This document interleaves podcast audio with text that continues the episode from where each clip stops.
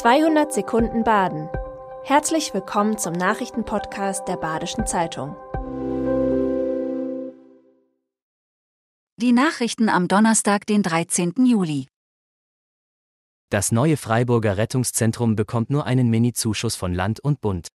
Im neuen Freiburger Rettungszentrum werden sechs Blaulichtorganisationen unter einem Dach vereinigt. Bislang sind alle diese Hilfsdienste quer über das ganze Stadtgebiet verteilt. Die Vorgeschichte des Bauprojekts ist schon eineinhalb Jahrzehnte alt, da das Projekt sich lange verzögert hatte. Das lag auch an der starken Kritik aus der direkten Nachbarschaft. Es gab ein Mediationsverfahren und gut 30 Gutachten zu Lärm- und Lichtbelastung.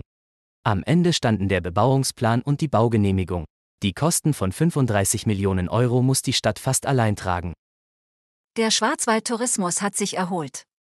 Das Jahr 2022 lieferte für den Tourismus wieder Lichtblicke. Die Zahlen nähern sich wieder dem Rekordjahr 2019 vor der Pandemie an. Gut 8 Millionen Touristen sorgten im vergangenen Jahr für fast 22 Millionen Übernachtungen im Schwarzwald. Verglichen mit dem Vorjahr ist das ein Plus von knapp 43 Prozent. Der Schwarzwald-Tatort hat jedoch keine positive Auswirkung auf den Tourismus. Zu düster und unfreundlich werde die Region dargestellt, so der Chef des Tourismusverbands Hans-Jörg Meyer. Das CU Festival am Freiburger Thunisee erwartet Fans aus 58 Ländern. Nach dem Southside ist das CU Festival mittlerweile das zweitgrößte Festival in Baden-Württemberg.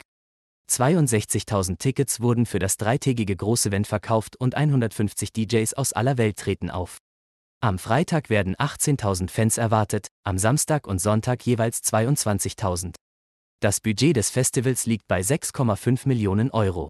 In vielen Bereichen, etwa beim Personal, seien die Kosten gestiegen, so der Veranstalter Bela Gurat.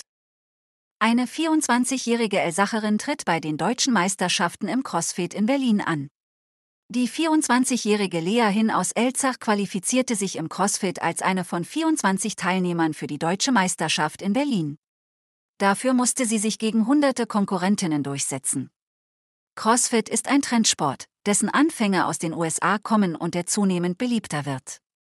Die Aufgabe besteht darin, die Grundfähigkeiten Kraft, Ausdauer, Beweglichkeit und Koordination miteinander zu verbinden und daraus einen Trainingsplan zu erstellen. Das Finale in Berlin findet vom 14. bis zum 16. Juni statt. Beim Landesfeuerwehrtag in Kehl werden bis zu 180.000 Besucher erwartet. Vom 14. bis zum 23. Juli dreht sich in der Rheinstadt Kehl alles um die Feuerwehr.